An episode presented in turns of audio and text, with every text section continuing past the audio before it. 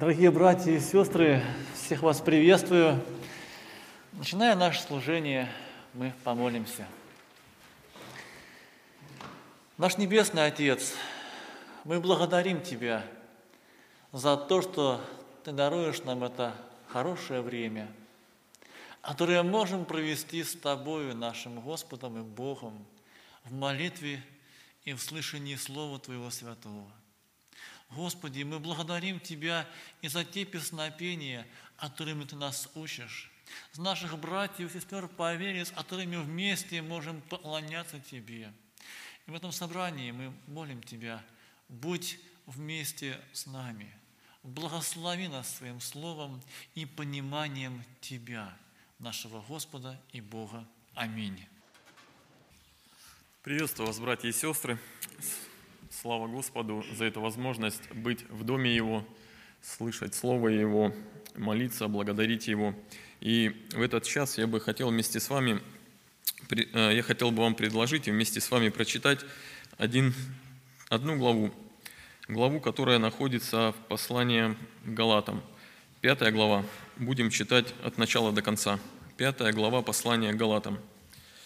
Итак, стойте в свободе, которую даровал нам Христос – и не подвергайтесь опять игу рабства. Вот, я, Павел, говорю вам, если вы обрезываетесь, не будет вам никакой пользы от Христа. Еще свидетельствую всякому человеку, обрезывающемуся, что он должен исполнить весь закон. Вы, оправдывающие себя законом, остались без Христа, отпали от благодати, а мы духом ожидаем и надеемся праведности от веры – ибо во Христе Иисусе не имеет силы ни обрезание, ни необрезание, но вера, действующая любовью. Вы шли хорошо. Кто остановил вас, чтобы вы не покорялись истине? Такое убеждение не от призывающего вас. Малая закваска заквашивает все тесто. Я уверен о вас в Господе, что вы не будете мыслить иначе, а смущающий вас, кто бы он ни был – понесет на себе осуждение. За что, за что же гонят меня, братья, если и я теперь проповедую обрезание? Тогда соблазн креста прекратился бы. О, если бы удалены были возмущающие вас, к свободе призваны мы, братья, только бы свобода ваша не была поводом к угождению плоти, но любовью служите друг другу, ибо весь закон в одном слове заключается – люби ближнего твоего, как самого себя.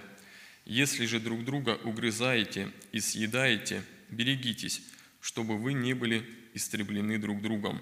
Я говорю, поступайте по духу, и вы не будете исполнять вожделений плоти, ибо плоть желает противного духу, а дух противного плоти. Они друг другу противятся, так что вы не то делаете, что хотели бы. Если же вы духом водитесь, то вы не под законом. Дела плоти известны, они суть прелюбодеяние, блуд, нечистота, непотребство, идолослужение, волшебство, вражда, ссоры, зависть, гнев, распри, разногласия, соблазны, ереси, ненависть, убийство, пьянство, бесчинство и тому подобное. Предваряю вас, как и прежде предварял, что поступающие так Царствие Божие не наследуют – Плод же Духа – любовь, радость, мир, долготерпение, благость, милосердие, вера, кротость, воздержание. На таковых нет закона. Но те, которые Христовы, распили плоть со страстями и похотями. Если мы живем Духом, то по Духу и поступать должны. Не будем тщеславиться, друг друга раздражать, друг другу завидовать. Братья и сестры, не так давно мы с вами уже читали эту главу, точнее, мы читали это послание, только предыдущую четвертую главу. И мы размышляли о таких трех фактах, которые произошли в жизни верующих людей. О том, что в их жизни были времена рабства, о том, что в их жизни были времена Бога воплощения, и о том, что в их жизни были времена усыновления. И об этом нам рассказывал апостол Павел в 4 главе, и мы вместе размышляли о том, что верующий человек некогда находился в рабстве греха, но когда Бог в Иисусе Христе пришел на землю, воплотился, искупил этого грешного раба, то этот грешный раб, он перешел из вот этого статуса, статуса раба в статус сына. Сегодня же я хотел бы вместе с вами, размышляя над этой пятой главой, ответить на такой, на такой вопрос. Простой вопрос, который мы часто могли задавать себе и, возможно, часто слышали ответ на этот вопрос. И он звучит так. Как жить по духу? Простой вопрос. Как жить по духу? Или же можно перефразировать, что нужно, чтобы жить по духу. И первое, о чем мы можем говорить, и первое, о чем говорит нам апостол Павел, это нужно стать Христовым. Мы можем это прочитать в 24 стихе. «Но те, которые Христовы». И отвечая на вопрос, как жить по духу, либо же что нужно, чтобы жить по духу, первый, первым действием нужно быть Христовым, нужно стать Христовым. И более подробнее понять, о чем идет речь, мы можем, если мы обратимся к Евангелию от Иоанна, к третьей главе.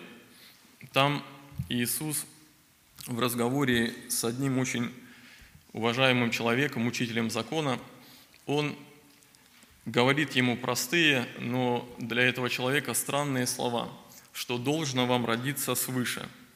Иисус говорит этому человеку, человеку, который скрупулезно изучал закон и пытался посредством закона, посредством исполнения закона э, быть праведным в глазах Божьих, получил от Иисуса такие простые, но для него странные слова, что должно, должно родиться свыше. И чтобы стать Христовым, нам тоже нужно понимать, что этому предшествует рождение свыше.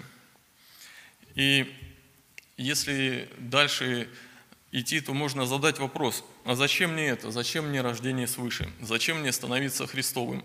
Возможно, мне и так неплохо живется здесь, на земле. И также, отвечая на этот вопрос, нам помогает Священное Писание. Оно нам говорит, что кто не родится свыше, не может увидеть Царство Божьего. Здесь уже речь идет даже не о том, чтобы войти в него или стать частью, но такой человек он даже не может увидеть это царство. И мы видим с вами, что многие люди, живущие на земле, они даже не видят или даже, может быть, не хотят, потому что князь мира сего ослепил их умы, их глаза, и они не видят свою нужду в Спасителе, они не видят свое погибающее положение. И многие из них так и уходят э, с этой земли в какую-то неизвестность.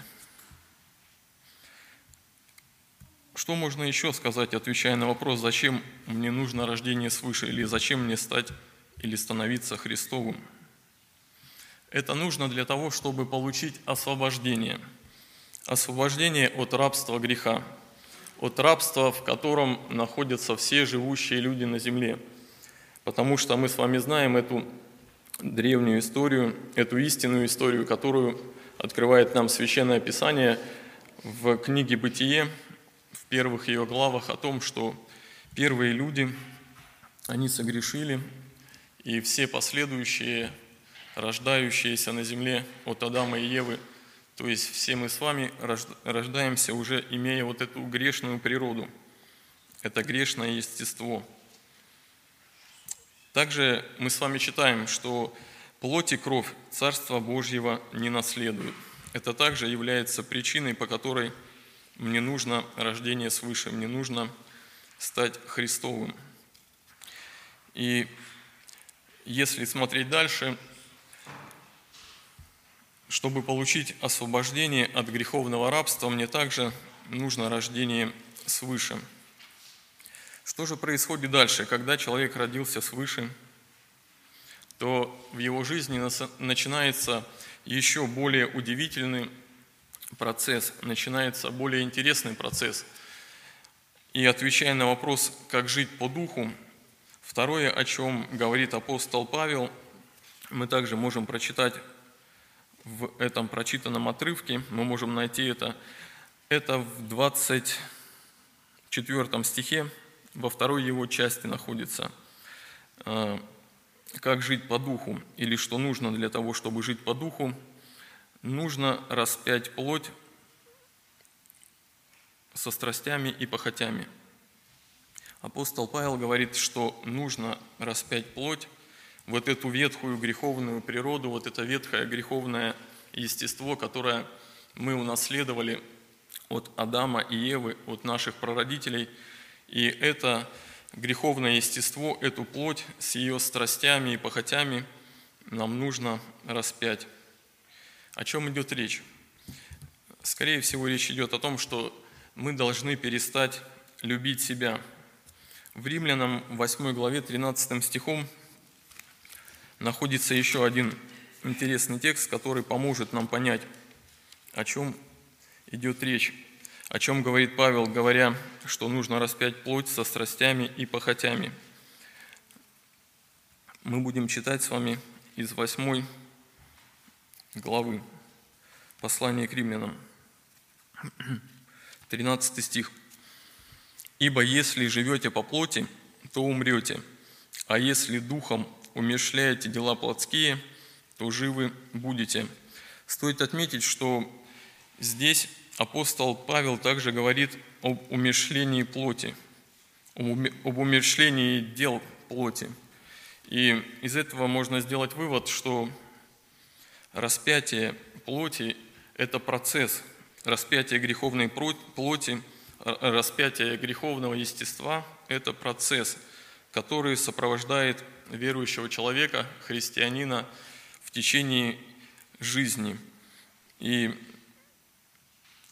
для того, чтобы этот процесс в нашей жизни был успешным, Господь дал нам Духа Своего. И благодаря помощи Духа Святого мы можем распинать, мы можем распинать свою плоть с вот этими страстями и похотями. И также можно задаться вопросом, а зачем мне это делать? Зачем мне распинать свою плоть со страстями и похотями? Я же спасенный человек, я рожден от Бога, я испытал это действие Божие, рождение свыше, я получил свободу. И в 13 стихе Павел нам говорит, что к свободе призваны мы, братья, только бы свобода ваша не была поводом к угождению плоти. плоти. Павел говорит об опасности неправильного понимания или же неправильного применения вот этой свободы, которую мы получили благодаря жертве Иисуса Христа. И вот эта опасность заключается в том, что ветхий человек, он все еще претендует, и можно даже сказать, он постоянно претендует на то, чтобы его желания были удовлетворены, чтобы желания греховной плоти, желания этого естества, они были удовлетворены. И эти желания, дела плоти мы с вами читали с 19 по 21 стих. Дела плоти известны, они суть прелюбодеяние, блуд, нечистота, непотребство, идолослужение, волшебство, вражда, ссоры, зависть, гнев, распри, разногласия, соблазны, ереси, ненависть, убийство, пьянство, бесчинство и тому подобное. Также э, в 6 главе 8 стихе мы читаем «Сеющий в плоть свою от плоти пожнет тление, а сеющий в дух от духа пожнет жизнь». Здесь идет речь также о том, что мы не должны руководствоваться вот, этими, э, вот этим влечением своей ветхой природы. Мы должны понимать, что это борьба, в которой мы говорим ветхой природе нет, в которой мы распинаем ветхую природу и даем возможность действовать Духу. И идя дальше, можно привести такую аналогию. что все живое, оно двигается к цели.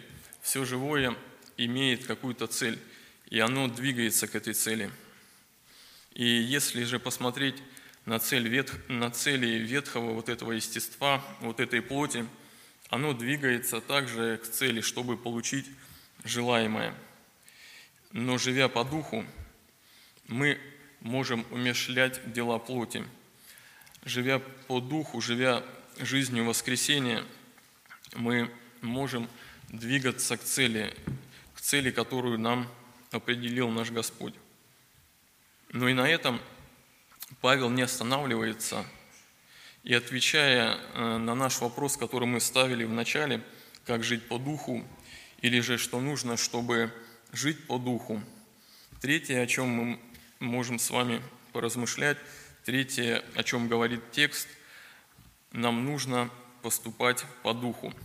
Речь уже идет о поступках, когда, когда мы рождены свыше, когда наше вот это ветхое естество, оно распято, наша плоть вот это ветхая распята со страстями и похотями, то на этом мы не останавливаемся, но идя дальше, мы поступаем по духу.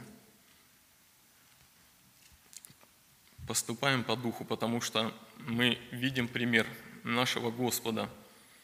Мы видим пример Его жизни, как Он поступал по духу, как Он отвергал, отвергал и вот это человеческое тоже естество, когда мы с вами вспоминаем Его молитву, в Гефсимане он говорит, не моя воля, но твоя да будет. Мы видим, что Иисус, Он хотел исполнить и исполнил волю Небесного Отца. Он поступал по духу. Похожим образом должны поступать и мы. И это выражается в 13 стихе также, как мы можем это делать. А, во второй его части. «Но любовью служите друг другу». Поступать по духу можно заключить, что это любовью служить друг другу. Это служение любовью друг другу. 22 стих нам говорит о плодах Духа. Плод же Духа – любовь, радость, мир, долготерпение, благость, милосердие, вера, кротость, воздержание. На таковых нет закона. В большинстве, или даже можно сказать, все перечисленные здесь плоды Духа – это плоды, которые человек может э, проявлять по отношению к другому человеку. И если посмотреть сегодня в мою жизнь, какие плоды в моей жизни, какие поступки совершаю сегодня я, какие плоды производят мои поступки, и посмотреть, если в отношении с другими людьми – какие плоды, какие плоды сегодня сею я, какие семена сею я и какие плоды взойдут.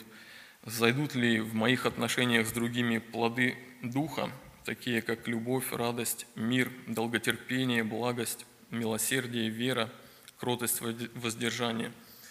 Либо же в моих отношениях с другими людьми зайдут вот эти плоды ветхой природы, которая говорит мне, что я должен любить только себя, что все должно крутиться только вокруг меня. И да благословит нас Господь, чтобы мы поступали по духу, чтобы мы распинали плоть со страстями и похотями. И да благословит Господь, если кто-то сегодня в этом собрании – еще не является Христовым и не испытал этого рождения свыше, да благословит Господь, чтобы сегодня, в этот день, вы могли принять это решение, вы могли сделать этот шаг навстречу Господу и стать Его. Аминь.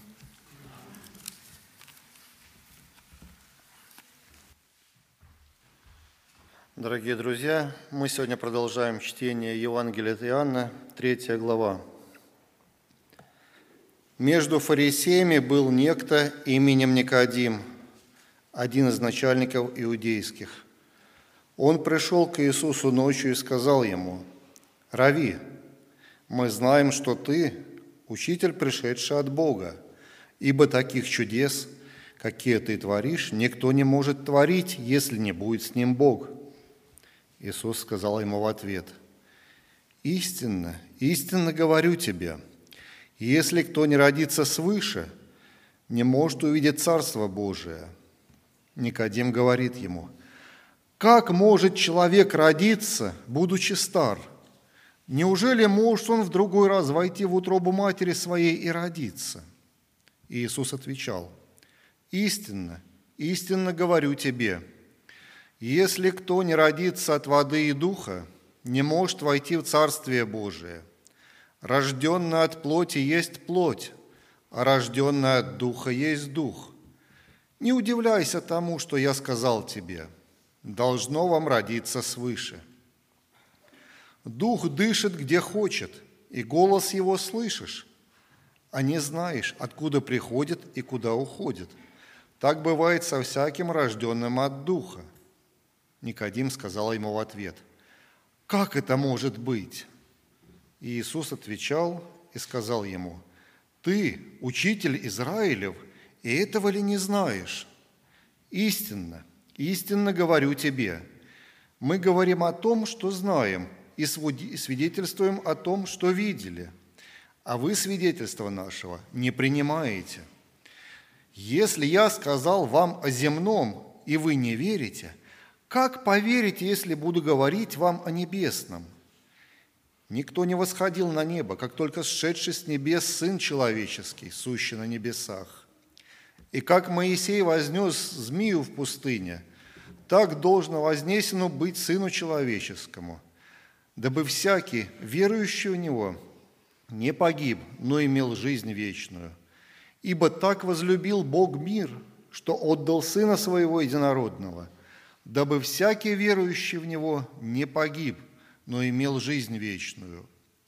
Ибо не послал Бог Сына Своего в мир, чтобы судить в мир – но чтобы мир спасен был через Него. Верующий в Него не судится, а неверующий уже осужден, потому что не уверовал во имя единородного Сына Божия.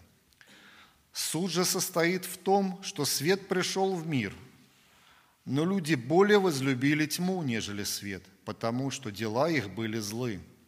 Ибо всякий, делающий злое, ненавидит свет – и не идет к свету, чтобы не обличились дела его, потому что они злы. А поступающий по правде идет к свету, дабы явны были дела его, потому что они в Боге соделаны. После сего пришел Иисус с учениками своими в землю иудейскую, и там жил с ними и крестил. А Иоанн также крестил в Еноне близ Салима, потому что там было много воды, и приходили туда и крестились, ибо Иоанн еще не был заключен в темницу. Тогда у Иоанновых учеников произошел спор с иудеями об очищении, и пришли к Иоанну и сказали ему, «Рави, тот, который был с тобою при Иордане, и о котором ты свидетельствовал, вот он крестит, и все идут к нему».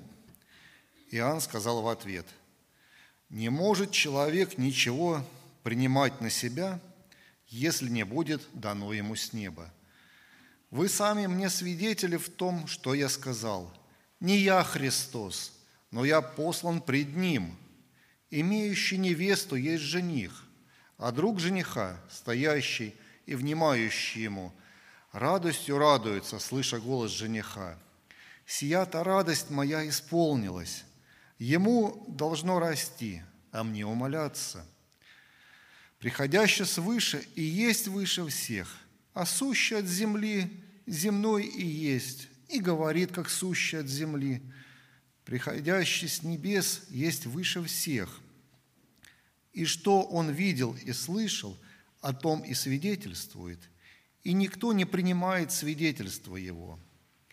Принявший его свидетельство, Сим запечатлел, что Бог истинен, ибо тот, которого послал Бог, говорит слова Божии, ибо не мерую дает Бог Духа. Отец любит Сына и все дал в руку Его. Верующий в Сына имеет жизнь вечную, А неверующий в Сына не увидит жизни, но гнев Божий пребывает на нем. Аминь. Дорогие друзья, братья и сестры, давайте мы сейчас еще раз перед нашей молитвой обратимся к Слову Божьему и будем читать первое послание апостола Петра, пятая глава, с 8 стиха. «Трезвитесь, бодрствуйте, потому что противник ваш дьявол ходит, рыающий лев, ища его поглотить. Противостойте ему твердую верою, зная, что такие же страдания случаются и с братьями вашими в мире.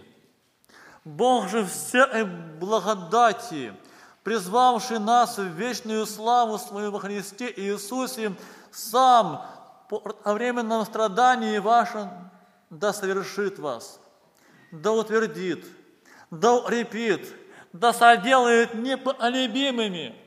Ему слава и держава во веки веков. Аминь. Братья и сестры, мы с вами вчера читали это послание, читали из предыдущей главы, и помните два слова, которые мы с вами читали вчера и которые прочитали сегодня. Они одинаковые. Вчера мы с вами читали из четвертой главы. Впрочем, близок всему конец. Итак, будьте благоразумны и бодрствуйте в молитвах. А сегодня мы с вами читали «Трезвитесь и бодрствуйте». Дорогие друзья, это послание соборное. Об этом мы также говорили. Это послание на все времена. Оно было актуальным для христиан, живших в первом веке, для современников самого апостола Петра. Именно это послание и сегодня до самой его последней буквы находит отражение в нашей жизни – Прошло много веков с момента написания этого послания, но и сегодня эти слова находят отражение в моем и в вашем сердце, в жизни каждого из нас. Друзья мои, мы с вами находим вот то, что похоже, то, что было у христиан в древности и у нас сейчас. Мы с вами очень похожи – и у нас с вами одинаковые проблемы и нужды. Казалось бы, прошло много веков. Раньше не было ни телевизоров, ни интернета, ни телефонов. Друзья мои, но проблемы были те же. Почему-то те же самые страдания, те же самые вопросы приходилось решать людям, верующим людям – Давайте мы сейчас с вами еще раз обратимся к тому слову, которое читали, и найдем себя здесь. Где здесь я? И почему для этого первого апостола, апостола Петра, важно было, чтобы верующие люди трезвились и бодрствовали. Друзья мои, Понимаем ли мы, какое время живем?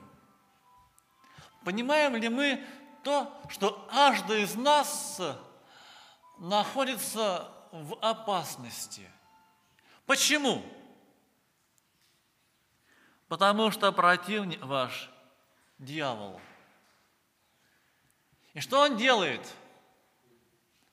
Он ходит – и здесь мы с вами находим отражение в той самой древней книге Библии, в книге Иова. Помните, читая первую главу этой книги, мы встречаем этого противника, который не находит покоя. У него нет выходных. Он не спит и не дремлет. Он обходит весь земной шар, и Он посещает. Порою посещает пресвитера. Порою посещает вас. Друзья мои, и первое, на что обращает внимание апостол Петр своего читателя, то, что каждый из нас живет в опасное время, живет во время, когда мы очень зависимы от Бога, когда без милосердия Божьего мы с вами э, погибнем. Мы с вами не способны преодолеть вот ту огромную силу, которая овладевает сердцами людей, жизнями людей, целого общества. Осознание опасности. Помните, чтобы нам вот еще вот проиллюстрировать эту опасность, а, в Священном Писании есть одна притча – Притча, помните, кто в древности был самым беззащитным человеком? Кто мог быть самым беззащитным? Это вдова, которая не имела мужа, который бы за нее заступился, который бы ее ормил, обеспечивал, которая не имела детей – либо имела несовершеннолетних детей. Самый беззащитный человек в древности – это была вдова. И помните притча о неправедном судье. И вдова, которая имеет тяжбу с противником, этот противник, любой противник, он всегда сильнее вдовы. Он всегда может ее задавить своим авторитетом, своими деньгами, связями, своими способностями. Эта вдова, она беззащитна перед противником. И эта вдова в древности имеет единственную возможность на спасение – на жизнь. Это чтобы ее услышал судья. А в этой притче он неправедный, друзья мои. Вот подумайте только, через что приходилось проходить вдове, чтобы достучаться до неправедного судьи, который Бога не боится и людей не стыдится – и для которого эта вдова, это, ну, знаете, никто. Она для него никто. Вот посмотрите, вот в какой опасности находилась бедная вдова, и что она сделала, чтобы достучаться до неправедного судьи, который несмотря на свою неправедность, несправедливость и безбоязненность, решил ее защитить. А теперь, братья и сестры, подумайте подумаем о себе. В духовном мире мы с вами очень похожи на эту вдову – и у нас есть противник, который сильнее любого из нас, который каждому из нас имеет свой подход. Одного он искушает властью, другого деньгами, третьего гордостью, а кому-то он подходит через ложную ровность, Кому-то подходит через запинающий грех, кому-то подходит через гнев, сквернословие, страсти, похоти. Их сотни. подходов. И Он знает каждому из нас лазеечку. И Он знает, что Он сильнее нас. Друзья мои, а теперь посмотрим, насколько мы похожи на бедную вдову, понимающую всю свою безысходность, что-то изменить, неспособность, нужду в Спасителе. Ведь наш Бог, Он не неправедный судья, Он Бог, любящий, милующий, Он праведный судья, всех судья. И более того, Он наш Господь. Друзья мои, посмотрите, вот э, мы порой поем наши песнопения, часто вспоминаются одни и те же слова нашей песни. «Ищите Бога, ищите, там, порой слезно, ищите Бога, а не поздно». Этими песнопениями мы сами себя вот, э, э, возвышаем, сами себе напоминаем, друг мой, брат и сестра, ищи Бога, потому что противник наш, он есть, и он ходит, и вот его, да, образ рыющего льва. Друзья мои, слышали, а, ревет, да, этот лев. Вот я однажды был в зоопарке, ну да, да, страшновато. Вы знаете, идешь в одном раю зоопарка, а он рычит в другом раю. Страшно. Думается, ну, что-то такое непонятное, страшный звук. И вот невольно идешь его искать. А подходишь, а он сидит там вот за ограждениями э, в своей будочке, там что с ним делают, и он рычит. Казалось бы, закрытое помещение, есть двери, окна, его не видно, но он там рычит, и ты его слышишь далеко от этого места. Он ходит, он внушает страх – его голос, его рык внушает страх каждому, кто его слышит. Братья и сестры, это наш противник. И опасность, понимание опасности того времени, в которое мы живем, друзья мои, оно нас спасет. Ведь опасность котором жили первые христиане, там была своя опасность. Многие, многие из них лишились жизни, оставаясь верными Господу. Многие из них лишились сыновей и дочерей, лишились отцов, матерей. Порой эти вот несчастные дети –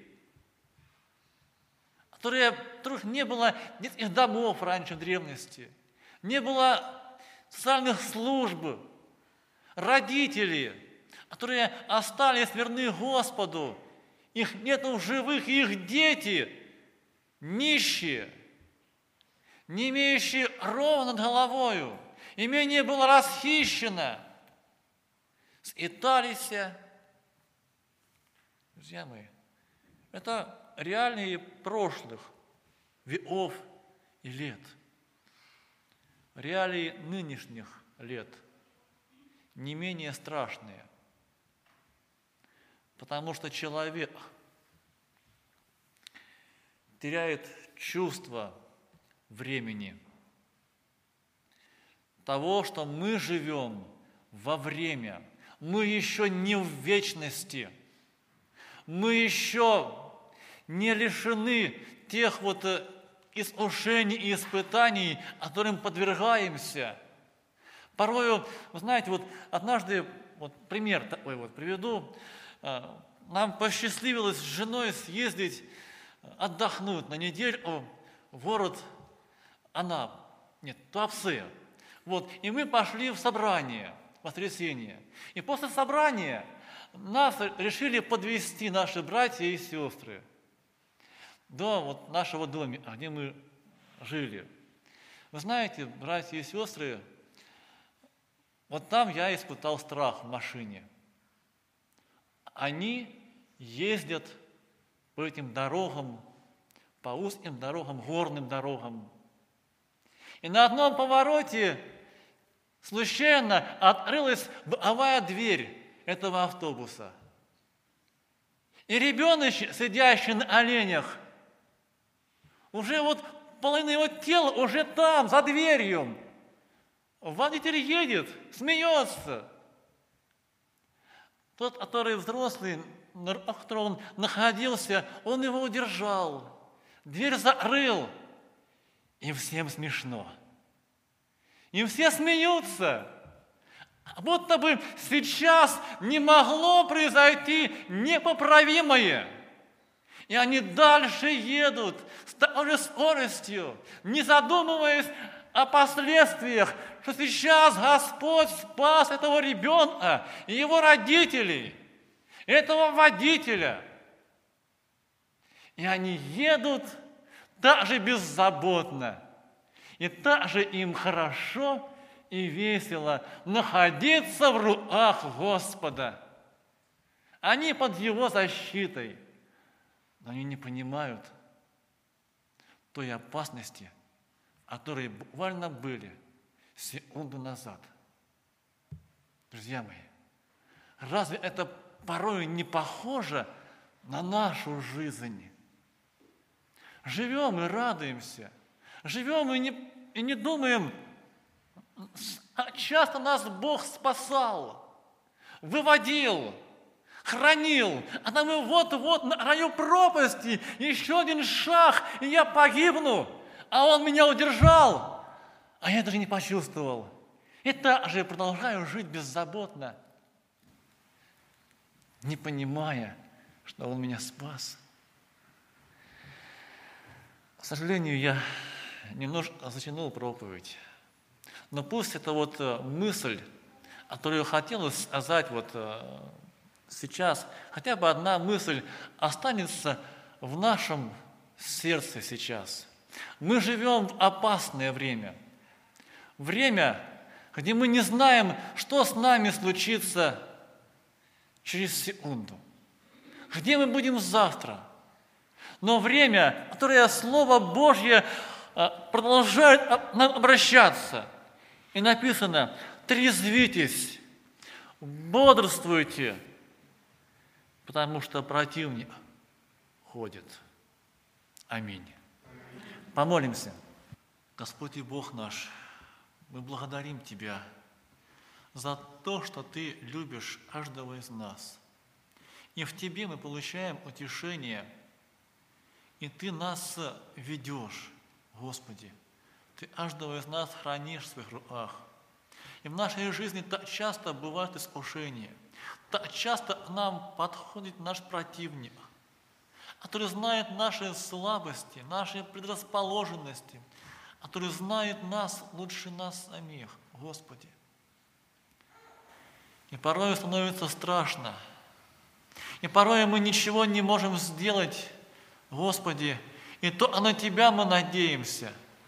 И, наверное, в вечности мы увидим, часто Ты нас спасал и хранил – а мы этого не замечали. А мы даже не поблагодарили Тебя. Господи, слава Тебе за то, что сейчас мы в Твоем доме. И нам с Тобою хорошо. Нам тепло с Тобою. Ты согреваешь наши сердца и души, напоминая о вечности и о том, что близок всему конец. И Ты явишься за Своей церковью. И все это закончится. И противник перестанет подходить. И нам будет с тобою так хорошо, никогда не было на земле. молим Тебя, доведи нас до жизни вечной. Прославься в нашей жизни, приготавливая нас к вечности, славе Твоей. Аминь.